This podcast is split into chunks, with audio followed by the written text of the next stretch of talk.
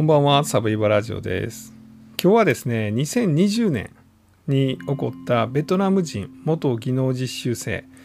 えー赤ちゃん死体遺棄事件についてお話しします。えーこの事件ですね、えー2020年の11月にベトナム人のレーティ・トゥイ・リンさんという24歳の女性が、まあ、双子の赤ちゃんをえー熊本県の芦北町という、まあ、技能実習で日本に訪れてこの熊本県の芦北町という、まあ、海沿いの町なんですけど、まあ、そこで働いてた。で、えー赤ちゃん妊娠しちゃってしかも双子だった。赤ちゃん妊娠したことが、まあ、雇い主にバレたら技能実習生は本国に送り返されてる送り返される、まあ、そう思い込んだこのリンさんはですね、まあ、自力で双子の赤ちゃんを出産しようとしてですねでまあ死産で、まあ、2人とも亡くなった状態で生まれてきた。でその2人を、まあ、段ボールに入れて名前を付けて手紙を書いた。で、えーそのまま、まあ、死産を経験してますから、まあ、動くことができず倒れていたら、まあ、この雇い主とか、まあ、この技能実習生を派遣する、まあ、団体の職員に発見されてですねで、えーまあ、赤ちゃんを入れた段ボール箱が、まあ、テープを貼られて蓋された状態で置いているこれは死体遺棄だ。ということで、まあ、裁判にかけられて一審二審は有罪判決。懲役8ヶ月の執行猶予3年とかだったかな。でえー一審二審は有罪判決、まあ、ですが最高裁で今日ですね2023年の3月24日に無罪というまあ判決が下された、まあ、というような事件です。であ2審はもうちょっと軽かったんかな懲役3ヶ月とか多分そんなやったと思うんですけど1審が懲役8ヶ月の執行猶予3年、え2審が、えっと、懲役3ヶ月の執行猶予2年だったと思います。で、えっと、最後最高裁が無罪ということですね。で、まあ、この、まあ、事件というか問題なんですけども、えーいろいろあるんですね。この外国人の技能実習制度ってどやねんと、まあ、いうようなところです。まあ、一説にはですねこの時給400円ぐらいで働かしてるみたいな話もありますし、まあ、そのパワハラなんかも行われてるとか、まあ、実際にこの赤ちゃんが妊娠しちゃったらですね、まあ、強制送還させられるみたいな。まあそんなこともいろいろ言われたりしてます。まあほんまんとこも今時給400円とかそんなの絶対ないみたいなんですけどもう雇う方もですね技能実習生だから最低賃金を下回る金額ではま雇えないという法律になってるのでまあそんなことは今はないとは思うんですけども、まあ、それでも、まあ、これ海外まあ、例えば国連の人権委員会なんかは、まあ、この制度をですね、まあ、奴隷制度であると現代の奴隷制度であると、まあ、いうようなことを非難してます。これアメリカやったかな？アメリカがそんな非難してたんですかね確か。まあ、そんな風に海外から言われているというようなところはあります。でもう一個はですねまあこの裁判そもそもなんやねんということですよね。生まれた赤ちゃんを段ボールに入れて、まあ、そのテープで貼っとったら死体遺棄になったと。まあ、死体遺棄ってまあ何？みたいなところはまポイントかなというのは思います。でまあもう一個はですね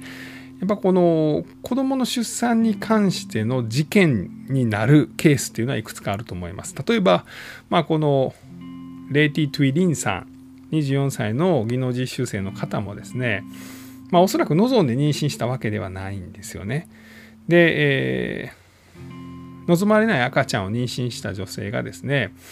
まあ時々その公園のトイレで出産してそのまま赤ちゃんを殺しちゃうとかあとは、まあ、大阪でありましたその、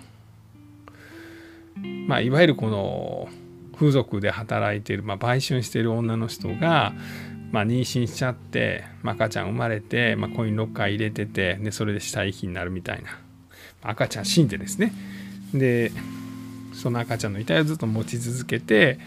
コインロッカーに入れながら、まあ、売春を続けてた。まあそしたら、まあ、死体遺棄になったとか、まあ、そういうの多いんですよね。でまあ僕は結構このこれこれ系の事件でですね、まあ、女性を裁くというのがやっぱちょっとなんか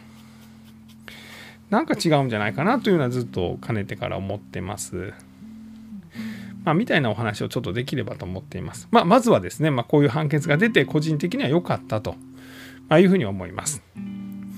えー、では事件自体の話をちょっとさせていただきます。今からもう3年前です。2020年の11月です。えー、場所は熊本県の芦北町。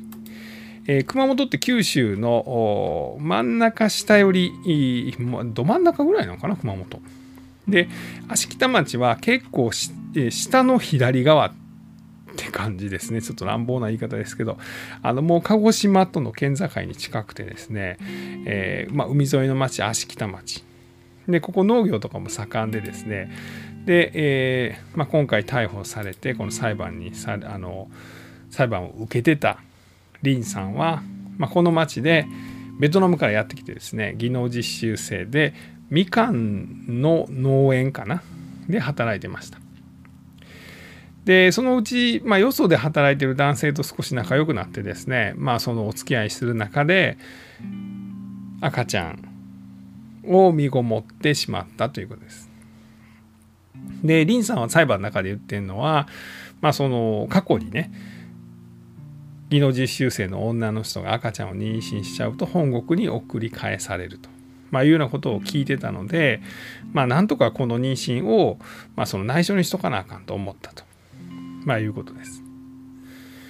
まあ、それもちょっと難しい判断しはったな、それはバレるで、いつかちゃんと言わんとバレるし、まあ、そのちゃんと出産しないと自分の体も危険になりますよ。というのはそれ強く思うんですけど、まあ、彼女はそうは思わなかったと。で、えー、2020年の11月のある日ですね。まあその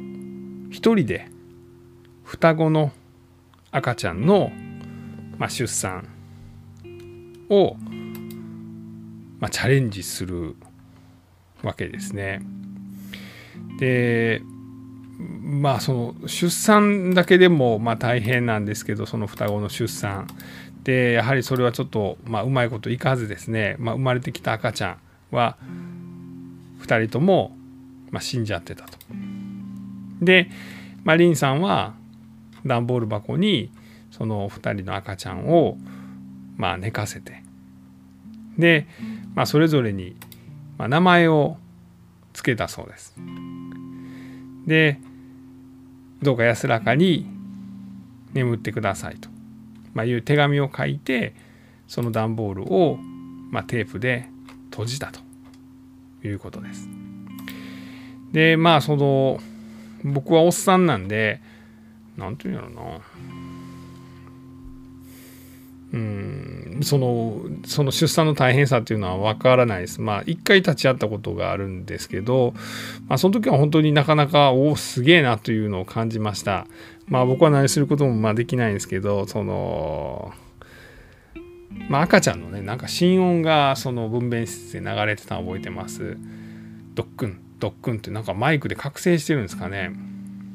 でまあ奥さん寝ててでまあ生まれかけの時ぐらいにそのドックンドックンドックンドックンドックンっていう音がなんかこういわゆるまあ何ていうんですかねあのお母さんのそのとこから出てくる時にですね、まあ、その細いところを通る時にその心音が一瞬ゆっくりになるんですね。ドックンドックンドックンドックンって言ったのがドックンドックンドックンってなるんですよね。まあ焦りますよね。あれ？なんで？あれ？って思うんですよね。でまあそのその時になんかこうあの頑張れとかなんかそんなお医者さんは言うてはるんですね。もっと押して押して押してお腹グーッと押してとかなんかこう言うてはるんですよね。ね寒い坊さんも何やってるんですか？もうグーッと押してお腹、ほら奥さんのお腹グーッと押してみたいな。えお腹押すの？と。ええー、の？みたいな感じで、まあ、押しました。で、最終的になんかね、あの、あの、なんだろう、あの、吸盤みたいなね、なんかこう、ガシャってつけて、で、あの、切開しますってパシッてこう切り張るんですよね。切るんかえとも思いましたけど、でまあそのガッと生まれてくると、まあ、いうのを見ました。でまあ僕が個人的にすごくまあ驚いた、まあ、尊敬してるというふうに言うてもいいかもしれないですけど、まあ、あの頭をねあの吸盤みたいなやつで最後引っ張りはるんですよね。ほんなんもうねあの頭が入院ってなってるんですよね。うちの子は入院ってなってましたね頭が。もうそれ見てえすげえやん。入院ってなってると思いました。こいつもずっと入院ってなってんちゃう？んこれからって思いました。で生まれた瞬間ですね入院ってなってるやんと思ったぐらいに誰かがパチンってボタンを押してですねタンタッタタンタッタタンタンタタンタンタンタンタンってこう病病病室ですか？分娩室にこう鳴り響くんですよね。ああ誰か押したんやな。うん、すげえ。誰かがなんかこう「はいもう OK です」みたいな感じで押したんやな。すげえな。こうようそんな余裕あんな。みたいなことを思ってました。そんなこと言ってたらね「はいじゃあもう一回いくよ。はいえー、台湾出すからね。はい頑張って。はいはいはいニュルン。とね胎盤が出てきたのが僕はもうほんまにびっくりしましたね、まあ、こんなん言ったら「おいおっさんもうお前それはもう女性は大変なんや」と。それはまあおっさん目線で見たらええかもそうかもしらんけどやな。もう女性ほんまに大変なんやって多分言われると思うんですけどびっくりしました。胎盤が出てくるんですよね。デカめのレバーですよね。あれがもうニュルンと出てくるんです何グラムぐらいあんねやろ。結構ありますよ。1キロはないないのかな。それぐらいあるような量でした。すごいなって思いましたね。でまあそのねまあ僕が見たのはもちろんその産婦人科でそれこそその産婦人科のお医者さんもいてですねそのそれをサポートされる方も3人ぐらい、えー、いらっしゃいました。これ看護師さんなんですかね。あの助産師さんなんかちょっと分かりませんけど。もういてですねまあ何の役にも立たん僕もいましたけれども、ま、そんな中でもうあの状態、まあ、やったのがですね多分このリンさんはま双子であったと。でしかもそれを一人で全部その産もうとしたと。まあ、かなり苦しかったしかなりその苦痛かったしで生まれてきてですねその,、